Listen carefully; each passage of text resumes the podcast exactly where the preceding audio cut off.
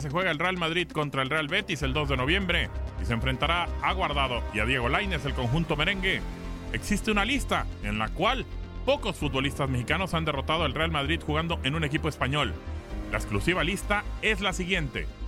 Héctor Moreno con la Real Sociedad del cuadro del mexicano aprovechó el mal momento que atravesaba el conjunto por Santiago Solari.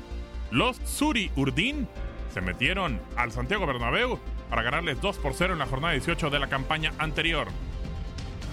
Miguel Ayun con el Sevilla, el lateral mexicano en su corta etapa con el conjunto andaluz, primer semestre del 2018, fue pieza fundamental en la victoria de su equipo 3 por 2 ante el cuadro merengue.